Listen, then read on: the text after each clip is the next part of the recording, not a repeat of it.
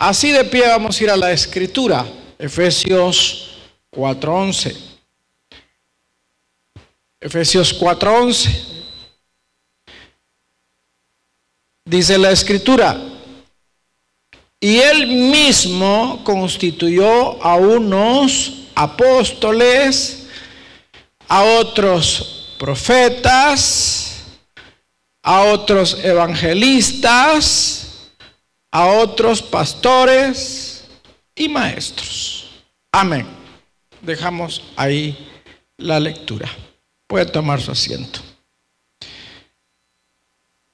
Bueno, vamos a tener uh, una introducción al tema de los cinco ministerios.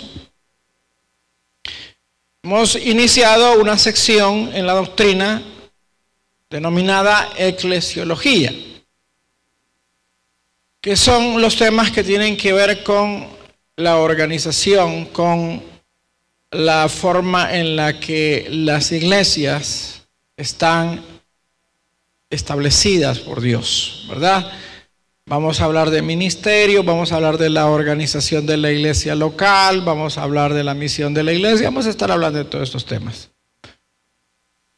Ahora, este asunto de los cinco ministerios es un asunto que, hermano, tenemos que tratar con mucho cuidado porque precisamente antier estábamos desayunando con dos pastores y estábamos platicando un poquito de lo que está sucediendo hoy con, con el ministerio, ¿verdad? Con respecto a, a algunos ministros que se los han llevado presos y ahora están tras las rejas. Y estamos ahí tratando de encontrar alguna explicación porque alguno decía, hermano, es que en verdad, ahora en día las iglesias, las denominaciones no atinan, a cualquiera agarran. Otro decía, lo que pasa es que muchos entran a la iglesia a pasar el agua. Otro decía que lo que pasa es que hay gente que ahora ve el ministerio como una forma chiche de ganarse la vida, dice. Entonces lo ve como una forma chiche de ganarse la vida. Entonces llegamos a la conclusión que el ministerio se ha se ha corrompido. Pero parte de culpa la tenemos nosotros, que somos muy, muy fáciles de, de impresionar, somos muy fáciles de engatusar. Somos muy fáciles de caer víctimas de personajes con, con ideas oscuras, con pretensiones oscuras, que en realidad no quieren el bienestar ni del rebaño, ni de la obra. Lo que buscan única y sencillamente es eh, encontrar una manera de ganarse la vida y de obtener riquezas sin, sin fregarse mucho, sin, sin matarse mucho. Entonces, por eso vamos a hacer una introducción y vamos a decir que la Biblia, como palabra escrita, es la plena revelación de Dios. La Biblia es el libro por excelencia. Por eso se hace necesario que todo estudio que nosotros llevemos a cabo tenga asidero escritural. Tenga suficiente base bíblica para que nosotros la podamos abrazar. El Evangelio debe de ser enseñado de una manera integral y no enfatizar una verdad más que la otra. ¿Verdad? Por eso al, hablar de los cinco ministerios tenemos que asumir una idea integral, una idea equilibrada. Porque muchos ocupan los ministerios, los nombres que aparecen ahí en Efesios como una excusa. Por ejemplo, yo tengo a dos conocidos, no sé si son amigos, pero dos o tres apóstoles creo que. Hace poco estuve, hace como mes y medio estuve con un apóstol. Por cierto, fue compañero mío en el Instituto Bíblico, era copión el apóstol. Copión, copión, copión. Mal estudiante, yo oía apóstol. Estuvimos platicando y no lo digo con jactancia, pero tiene una congregación quizás a la mitad de esta. Pero es apóstol. De hecho, en su iglesia no le dicen, o le dicen papi o le dicen apóstol. Entonces, ahí estuve chungueándolo un poco yo. Tengo otro conocido que es, más serio, es siempre apóstol, pero es más serio. No tiene ni local, no tiene ni iglesia, no tiene nada, pero es apóstol. Es apóstol. Eh, es sorprendente cómo, cómo, cómo hoy en día se basan en, en modas, ¿verdad? Vamos a hablar de los cinco ministerios la próxima semana y los vamos a, tocar de manera seria, de manera responsable. Ahora vamos a ver una introducción a los ministerios. Y vamos a comenzar a, explicando qué es un ministerio. ¿Qué es un ministerio? Bueno, vamos a comenzar diciendo que ministerio es servicio. ¿verdad? Ministerio es servicio. Así lo fue en el Antiguo Testamento, ¿verdad? Así lo fue en el Nuevo Testamento y lo es en nuestros días, ¿verdad? Ministerio significa servicio, ¿verdad? Segundo de Reyes, capítulo 4, versículo 43, dice, y respondió su sirviente, ¿cómo pondré esto delante de cien hombres?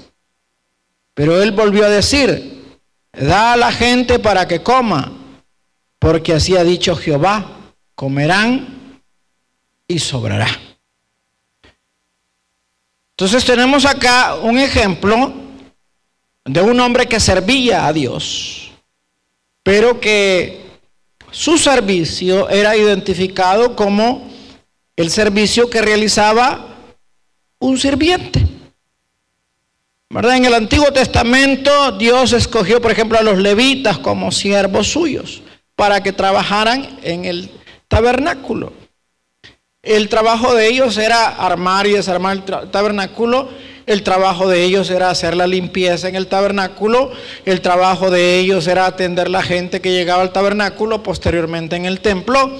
Pero sus siervos en el Antiguo Testamento, los levitas, lo que hacían eh, o lo que implicaba su servicio era servir, era ser sirvientes, ¿verdad? En el tabernáculo.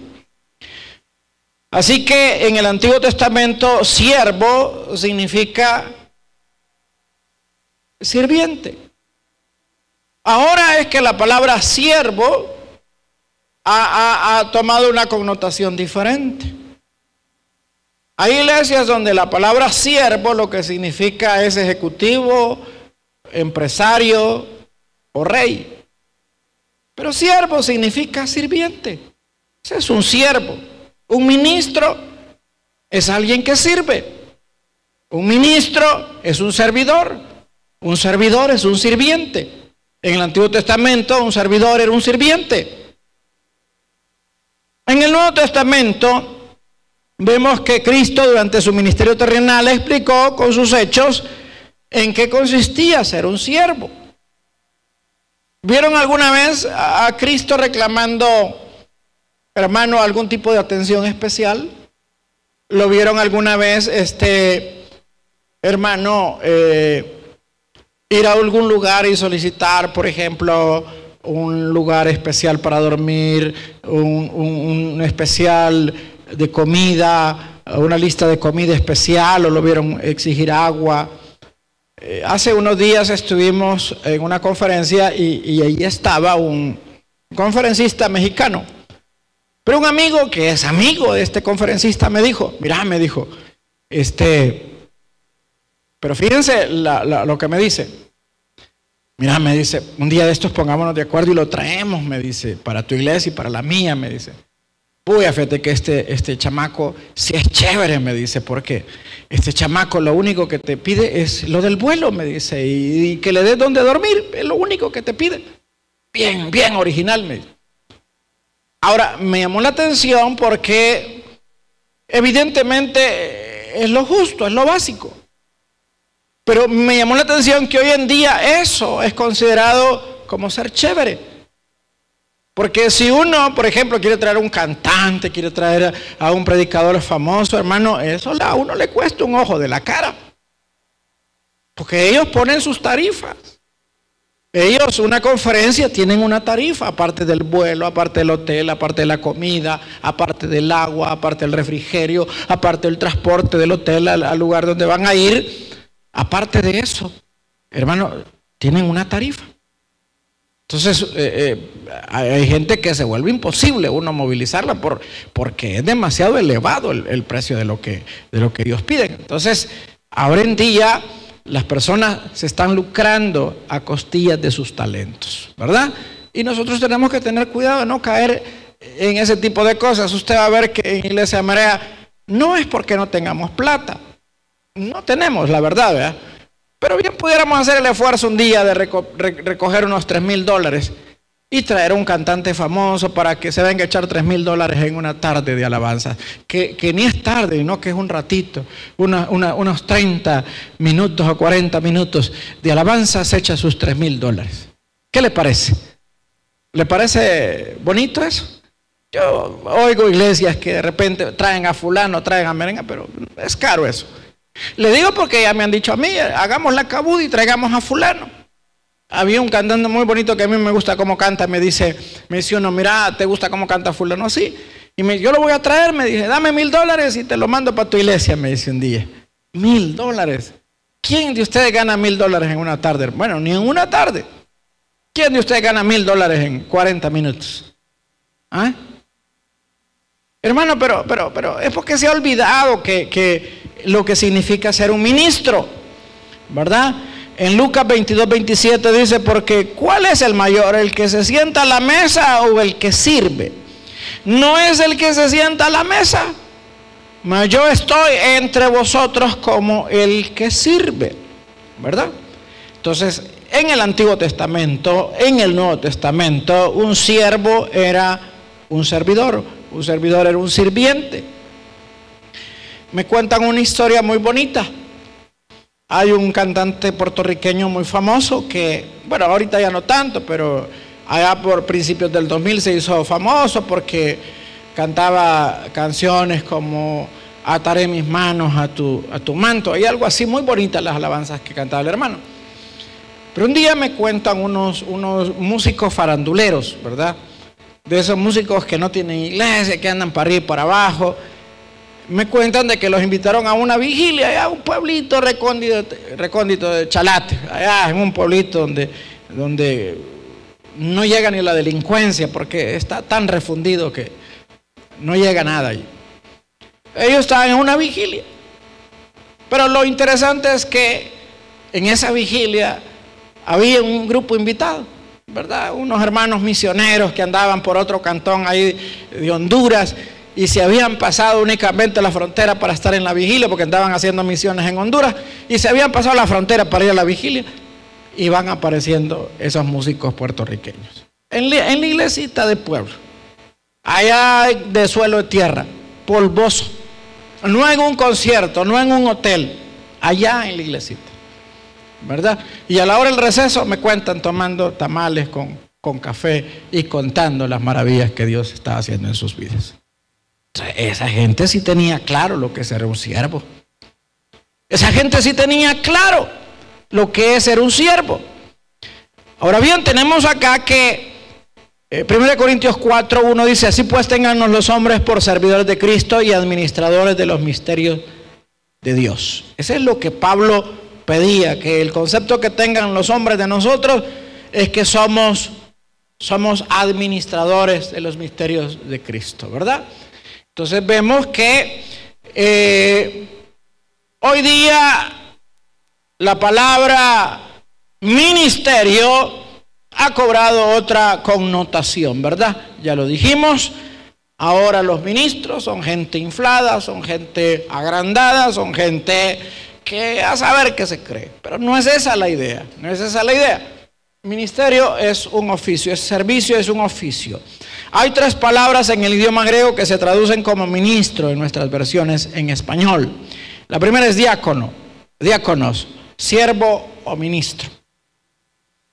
La palabra y derivados aparecen 100 veces en el texto griego del Nuevo Testamento, pero la palabra diácono solo tres veces en la versión Reina Valera del 60, designando al que desempeña determinado oficio en la iglesia local. De 29 veces que aparece diácono en la Biblia de las Américas, 10 se traduce ministro. Diácono cuatro veces y 15 veces aparece como servidor. Diaconía aparece 31 veces, 16 veces se traduce ministro y 15 como servidor. Es decir, que la palabra diácono no, solo se usa en el, en el texto eh, griego para designar a los hermanos que atienden a las mesas, sino para designar a todo el que presta un servicio, incluidos los que predican o los que cantan ahí van como diáconos, que es siervo o ministro, ¿verdad? Diácono, ¿verdad? Tenemos también la palabra ah, liturgia, del griego liturgia, servicio, significa servicio. De las cinco veces que aparece en el Nuevo Testamento, tres se traduce ministro y servidor dos veces. En Romanos 13:4 dice, porque es servidor de Dios para tu bien. Pero si haces lo malo, temes, porque no en vano lleva la espada, pues es servidor de Dios, vengador para castigar al que hace lo malo. En Hebreos 8, 1 y 2 dice, ahora bien, el punto principal de lo que venimos diciendo es que tenemos un sumo sacerdote, el cual se sentó a la diestra del trono de la majestad en los cielos ministro del santuario de aquel verdadero tabernáculo que levantó el Señor y no el hombre. Así que vemos dos ejemplos de cómo liturgia aparece como servicio, ¿verdad? Liturgia tiene tres usos principales. Servidor público, ¿verdad? Como a un magistrado, un diputado, un, ministro, un, trabajador del Estado con respecto también al que sirve en, el asunto o en el contexto religioso y posteriormente vino a significar obrero, ¿verdad?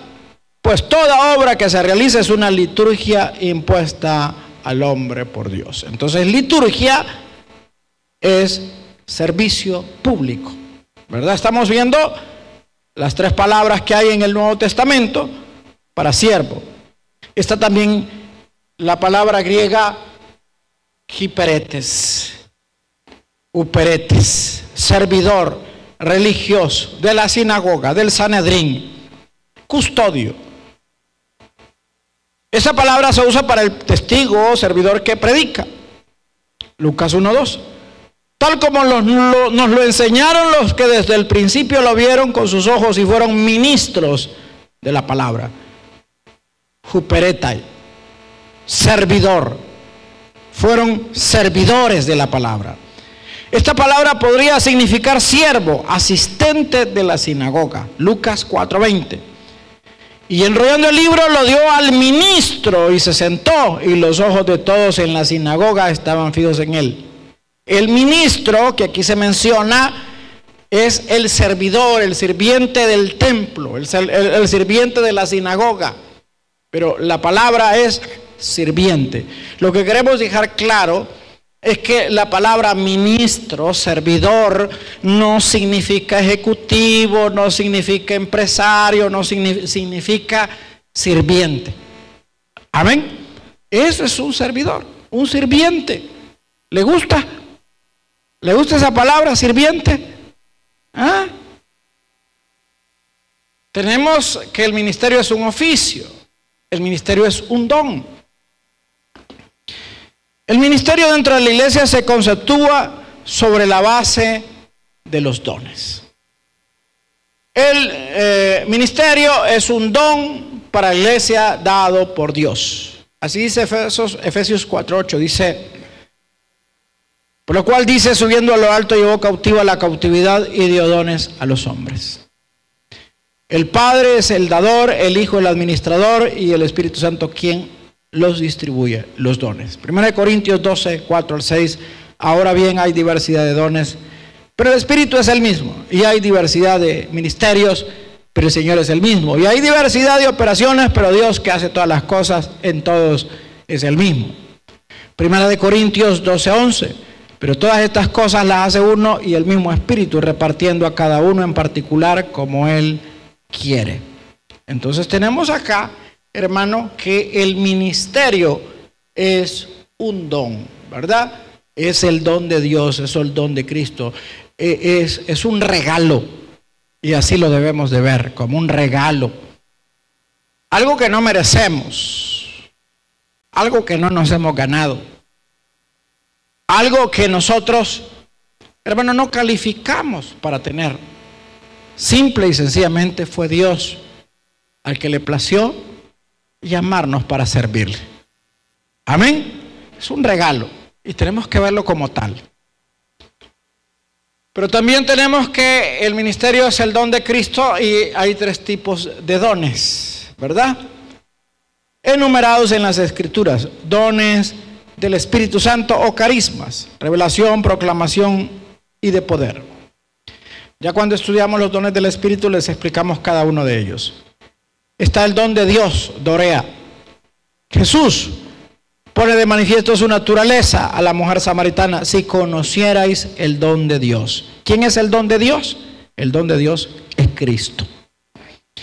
Tenemos los dones de Cristo o dones ministeriales. Doma, Efesios, apóstol, profeta, evangelista, pastores y maestros. Quiero decir que algunos los clasifican como cuatro porque pastores y maestros lo consideran que es un solo ministerio. Otros lo clasifican como cinco. Nosotros no tenemos ningún problema en que sean cuatro o que sean cinco. Lo que sí es verdad es que un pastor generalmente también es un maestro, ¿verdad? Entonces tenemos ahí en primer lugar, hermano, lo que es un ministerio. El ministerio es servicio, el ministerio es un oficio y el ministerio es un don. ¿Oyó eso? No, no habla de pisto en ninguna parte de la Biblia, ¿verdad? Ni de fama, ¿verdad?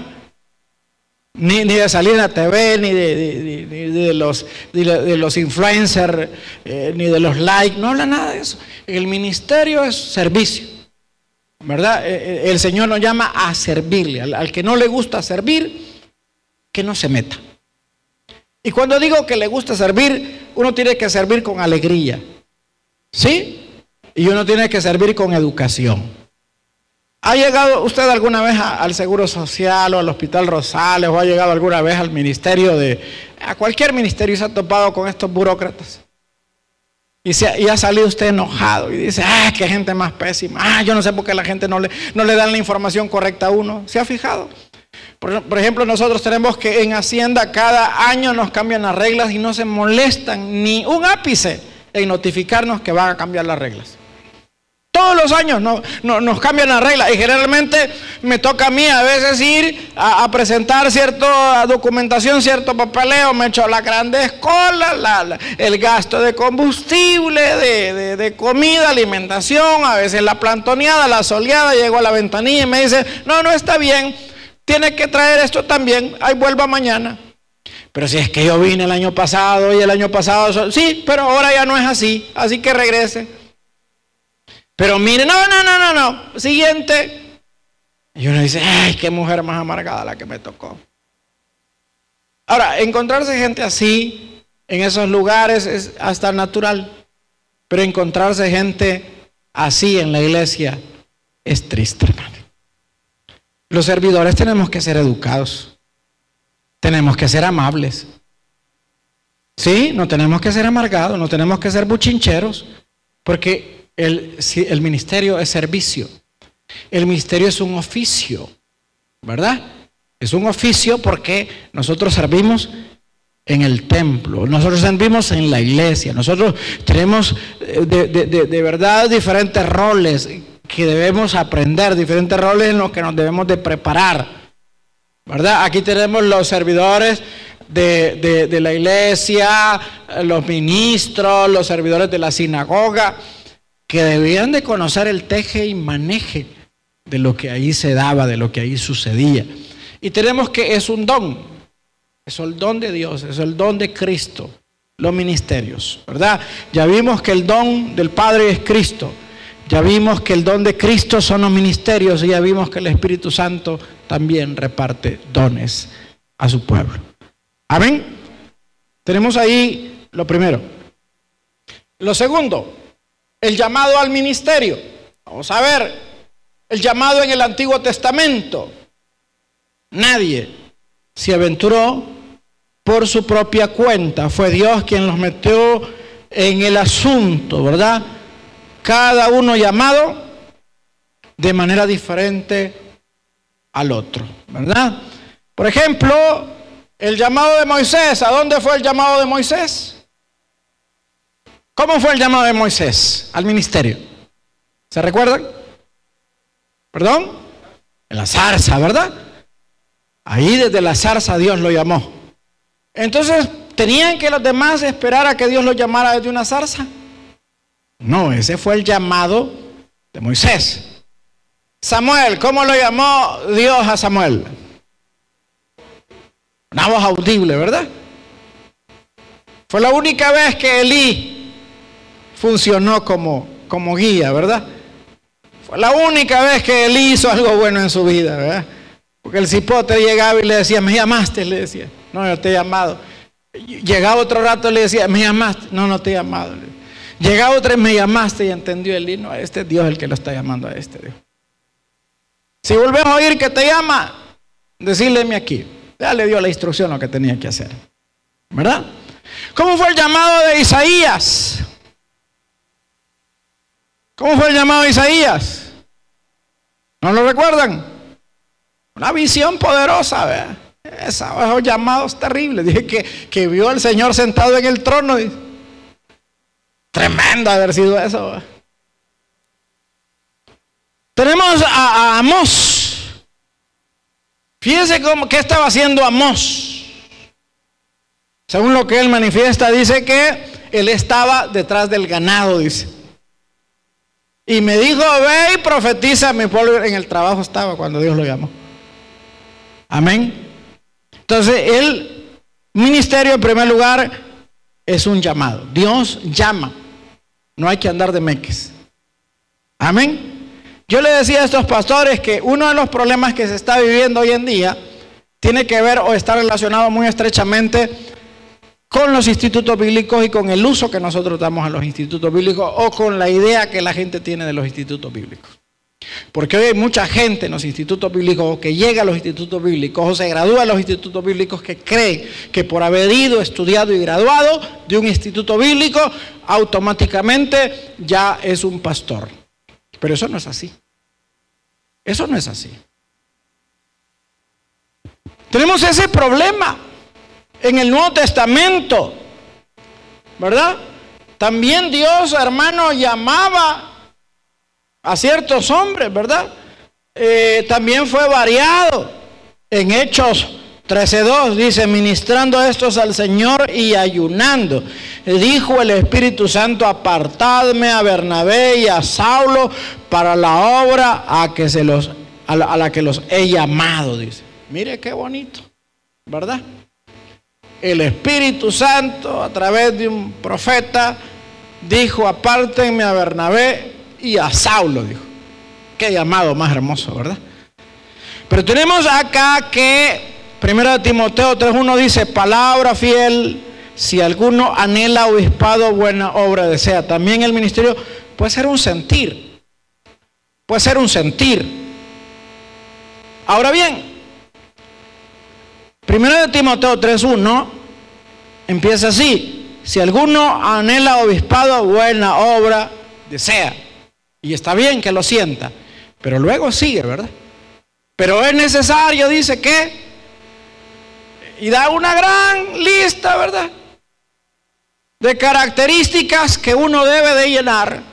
O sea, el anhelo está bien, pero no solo debo de tener el anhelo, debo de reunir ciertas condiciones necesarias, vitales. Amén, hermanos. O sea, uno no puede andar metiéndose, hay que esperar a que Dios lo llame. El llamado puede ser a través de un sentir, pero ese sentir, hermano precioso, va acompañado de, de una lista de requisitos necesarios que nosotros debemos de llenar si queremos estar al frente de una congregación. Amén. Entonces tenemos que el llamado en estos días, ¿verdad? Algunos anteponen el fruto ministerial como garantía de un llamamiento. Por ejemplo, Spurgeon exclamaba, si una persona se sube al púlpito y no pasa nada, será mejor que se baje. El que se suba debe de anhelar frutos. Si no los anhela, dedíquese a otra cosa, decía el príncipe de los predicadores. O sea que cuando alguien se sube al púlpito tiene que pasar algo. Si no pasa nada, entonces mejor que se dedique a otra cosa. Debido a esa declaración del príncipe de los predicadores, se llegó a creer que para mostrar a un verdadero llamado, la evidencia eran las almas que pasaban al frente, ¿verdad? Ahora, había otro, eh, TS Ni, para él, el desapego a los asuntos financieros era un buen indicador. Si han sido comisionados por Dios o no, lo principal es encargarse de la obra y Dios se encargará de tu sostenimiento. Un ingreso fijo, decía, no cultiva la confianza en Dios ni la comunión con Él, pero la dependencia total del Espíritu Santo sí lo hace. Había uno que decía, la prueba del llamado es que pasen las almas. Había otro que decía, el desapego a las cosas materiales es la evidencia. Pero ¿cómo podemos en nuestros tiempos saber si tengo o no tengo un llamado divino? Bueno, debo, de, yo ser ah, muy cuidadoso, ¿verdad? Y hacer ah, ciertas observaciones. Por ejemplo, el deseo, un anhelo de emprender dicha obra, tiene que ser un anhelo desinteresado y persistente. Tengo que decirlo. Yo tengo muchos colegas, si se les puede llamar así, que de repente lo encuentran a uno y le dicen, ¿qué tal? ¿Cómo te va? Bien, por acá, mira. Mira, ¿y dónde estás pastoreando? Ah, en tal lugar. ¿Y cuánto te dan? Es la pregunta. Y ellos dicen, fíjate que yo estoy en una iglesia pequeñita. Me dan poquito. Pero fíjate que ando averiguando porque por allá dicen que va a quedar una iglesia y esa iglesia está más grande y posiblemente den más, así que me voy a cambiar. Hay muchos pastores así.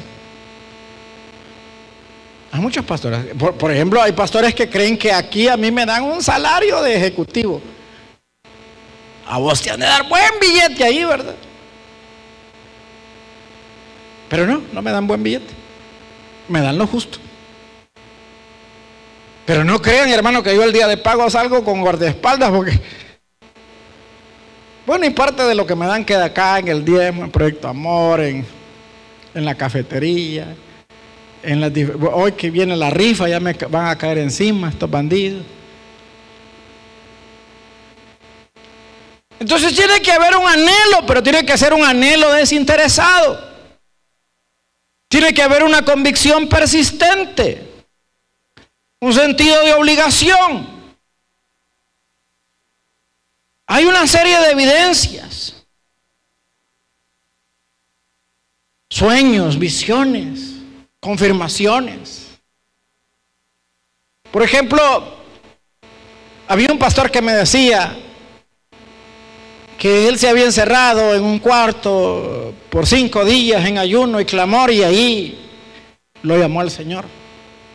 Y él pensaba que así llamaba el Señor, que uno tenía que encerrarse en ayuno. Y si uno estaba ahí encerrado en ayuno y sentía la voz de Dios o oía, oía la voz, entonces uno tenía llamado.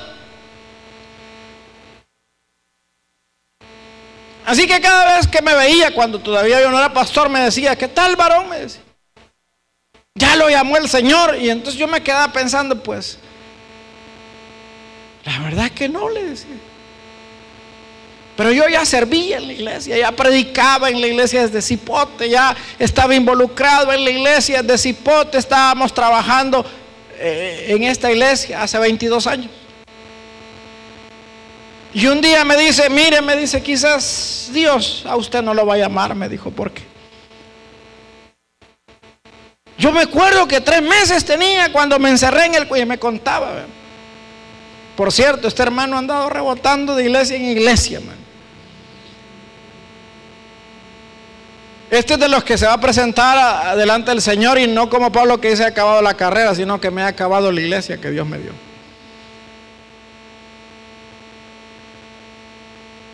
La cosa es que cuando a mí me hicieron la propuesta y me dijeron, hermano, ¿quiere pastorear? Yo dije sí. Yo dije sí. Había un anhelo en mi corazón, había aceptación de la gente, pero sin saberlo. Hubo mucha gente que se, se, acercó, ya estábamos en pláticas acá con la iglesia, pero hubo gente que me decía, mire, yo soñé con usted que el Señor lo llamaba al ministerio. Mire, yo soñé. Entonces toda la gente alrededor estaba soñando. Yo no, pero la gente estaba soñando. Entonces había una confirmación. Había una confirmación. Tiene que haber un sello de aprobación, ¿verdad? Es decir, el testimonio, el trabajo, la confiabilidad. Mire, una persona inteligente no se deja impresionar nada más por lo superficial. Una persona inteligente valora, por ejemplo, el recorrido, valora la, perseverancia, valora muchos detalles importantes a la hora de calificar si un ministro tiene o no tiene un llamado divino.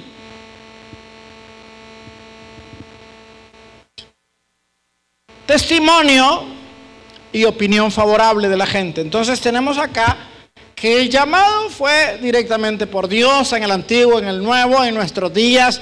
Eh, todavía Dios llama directamente, pero también a veces hay una serie de, situaciones, hay una serie de, cosas que se dan, que se, que se entretejen, que dan la evidencia y la certeza de que una persona tiene un llamado, ¿verdad? Tiene un llamado. Luego vemos acá la vigencia de los ministerios. ¿Verdad? Lo que dice la Biblia. Los ministerios son bíblicos. Vigencia de los ministerios, dice, y el mismo constituyó a unos apóstoles, a otros profetas, a otros evangelistas, a otros pastores y maestros. El siguiente versículo dice, a fin de perfeccionar a los santos para la obra del ministerio, para la edificación del cuerpo de Cristo. O sea, el, objetivo de los ministerios es capacitar, estar constantemente capacitando a los santos para la obra del ministerio. Ese es el propósito de los ministros, capacitar a los santos para que la obra continúe. Amén. Porque los hombres vamos de paso, nos morimos, pero la obra sigue. Amén, la obra sigue. Por eso es que nos da tanto miedo hoy en día con tanto influencer que se hace llamar ministro. Y nos da miedo de toda la gente que ya no le interesa la doctrina, ya no le interesa el contenido, le interesan las emociones. Les interesan las historias bonitas. Les interesan que sea entretenido. No importa si dicen o no dicen eh, algo bíblico, lo que les interesa es que es emocional. No, nos preocupa porque se está muriendo gente de peso. La gente de peso se está muriendo. Pero ¿qué va a quedar? ¿Qué generación va a quedar? ¿Qué generación va a continuar con este hermoso trabajo? Nos preocupa que en la iglesia hay poco interés también de gente que quiere un ministerio. Están, quieren ser TikTokers, quieren ser YouTubers, ¿verdad? Se dedican, yo hacía el chiste, ¿verdad? De que en una reunión con los supervisores de que hoy los talleres no están teniendo mayor impacto porque hay un, hay un taller que les interesa mucho a los, a los jóvenes de la iglesia, el de fotografía. Ahora, uno podría decir, es que quieren, hermano, aprender el oficio. No, no, quieren el taller de fotografía para, para poder fotografiar hormigas, gotas de agua y, y cosas por el estilo. O sea, quieren buenas fotos en su Instagram y por eso quieren ese taller. No es para emprender un negocio, no es para volverse profesionales, es para tener buenas fotos en su Instagram. Preocupa. Preocupa que la generación del relevo no aparece. Preocupa que nadie se esté interesando en continuar con esta, con esta noble labor, el ministerio.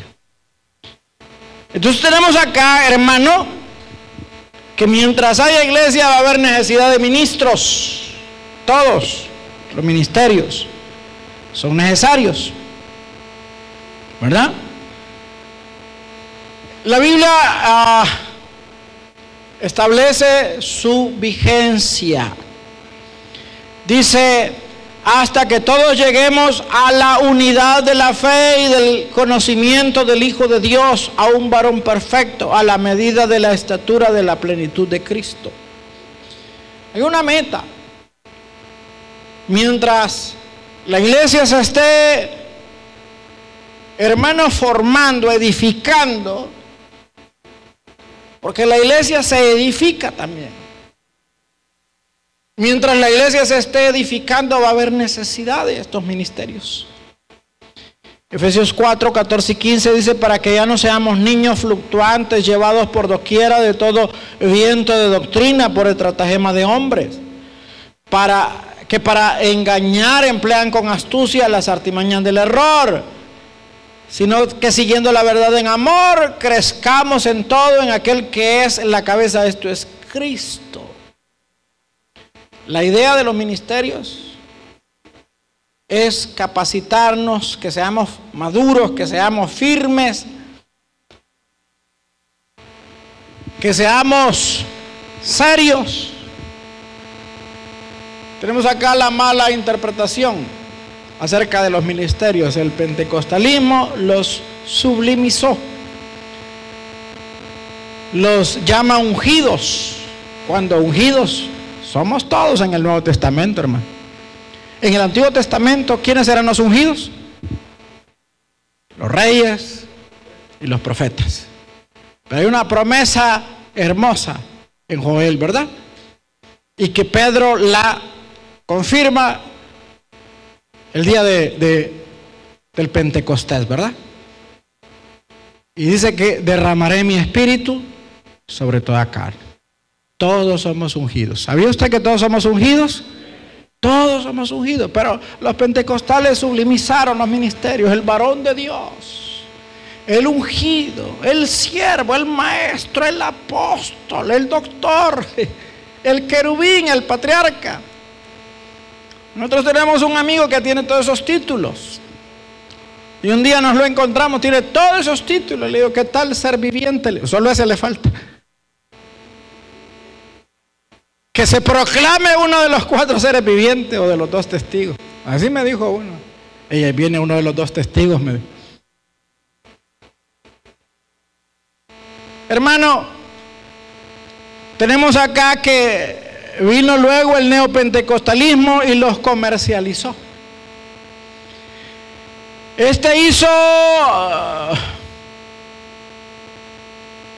del ministerio, de la labor ministerial, un trabajo de marketing, de crear expectativas y desafiar a la gente a soñar y a luchar por sus anhelos de grandeza. Los insta a salir de la pobreza y emprender grandes hazañas en el nombre de Dios. A esto les adjudicaron cosas que la Biblia no enseñó jamás. Ese es el peligro de los ministerios. Las corrientes bautistas las profesionalizaron. Les hicieron creer que el éxito o fracaso de la iglesia depende únicamente de ellos. Los hizo sentirse dueños de la iglesia. Los hizo obreros mecánicos y sin sentimientos. Y la tradición los saboteó. El Evangelio es universal, no caigamos en la tentación de adecuarlo a nuestras necesidades regionales o ponerle bases humanas. Los ministerios siguen vigentes, tienen un propósito, son hombres llamados de Dios, se les debe respeto, pero siempre en la debida medida. Amén. No caigamos en el error que cayeron otros en el pasado, de dejarse llevar. A muchos los han estafado. Vino un día un buen miembro de la iglesia acá y me dijo, pastor, mi mamá se congrega en una iglesia profética. Ahorita mismo andaba donde el abogado porque la pastora de ella tuvo un sueño hace como cuatro días y en el sueño miraba que mi mamá le entregaba las escrituras de la casa. Mi mamá está orando por una necesidad fuerte y la pastora le dijo que si no entregaba las escrituras de la casa, Dios no le iba a responder. Ahorita mismo anda por donde el abogado. Yo le dije que iba a venir a hablar con usted a ver qué me decía. Ella está esperando su llamada. Pastor, ¿qué hacemos? ¿Qué hacemos? ¿Qué no tienen que hacer? es entregar esas escrituras. Les están robando. Eso es un fraude. Un día vi una campaña profética, las hacen en las iglesias neopentecostalistas. Quiere ser prosperado, traiga su ofrenda. 100 dólares, 150 dólares. Tráigalas al altar que yo voy a profetizar. Y este será un año de bendición. Y vi a la gente traer los billetes corriendo, corriendo. Y el hombre se tiraba al suelo y tiraba los billetes. No haga eso, por favor. Aquí no queremos que usted haga eso. No queremos que usted entregue las, las escrituras de nada. No queremos que usted nos traiga más de lo que usted está en capacidad de dar. Usted ha visto que nosotros somos muy activos y que nos metemos en gastos, en líos y compramos. Hoy mismo tenemos la necesidad de, de comprar un par de pickups para transportar a la gente. Y, estamos orando al Señor para, para, que se haga realidad ese proyecto, porque el bus ya no le pudimos sacar papeles y ya no podemos hacer uso de ese bus. Debemos incluso venderlo porque ya no podemos tener ese bus sin papeles, ya se caducó su permiso, ya no nos lo quieren extender. Y entonces comprar otro bus eh, saldría carito y aparte de eso el bus hemos comprobado que es poco práctico porque solo nos sirve para transportar gente, pero si compramos dos picat podemos transportar gente y en actividades podemos llevar a los jóvenes a campamentos, podemos llevar a los del CDI a sus eh, actividades deportivas, podemos jalar materiales, podemos hacer muchas cosas. Claro que tenemos muchas necesidades aquí en la iglesia. ¿Sabe qué hacemos? Rifamos cosas, vendemos cosas. Le instamos a usted que diezme y que sea fiel con, con sus ofrendas también. ¿Qué no hacemos? Estafarnos a la gente. Amén. Eso no lo hacemos. Porque un día vamos a rendir cuentas. Por eso usted tiene que tener cuidado. Usted no tiene que ser emocional. Usted no tiene que dejarse seducir tan fácilmente sin conocer bien a la gente. Usted no debe de dejarse impresionar de nada ni de nadie. Hace muchos años yo traía un varón acá que cada vez que predicaba esto era fuego, fuego, fuego, y la gente me decía, traiga al hermano, traiga al hermano. Yo dejé de traerlo porque un día un buen amigo de él me comentó que un día le pegó a su esposa. ¿Cómo puede ser eso un pastor que traiga fuego?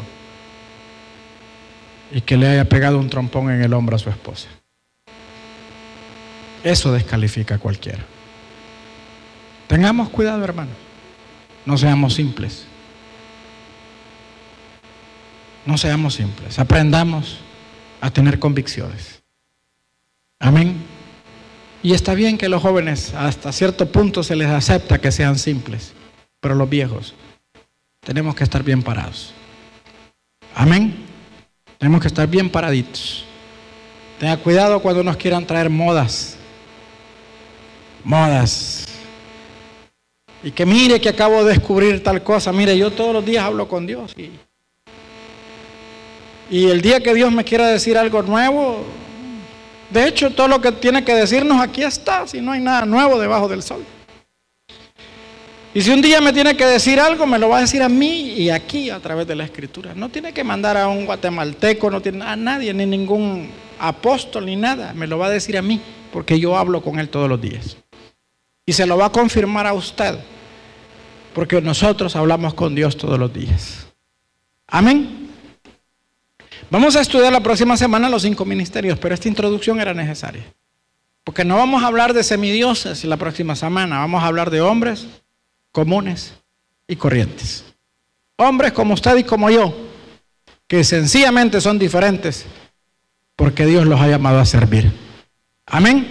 A los que debemos de respetar hasta cierta medida. Amén. Cierre sus ojos. Vamos a darle gracias al Señor.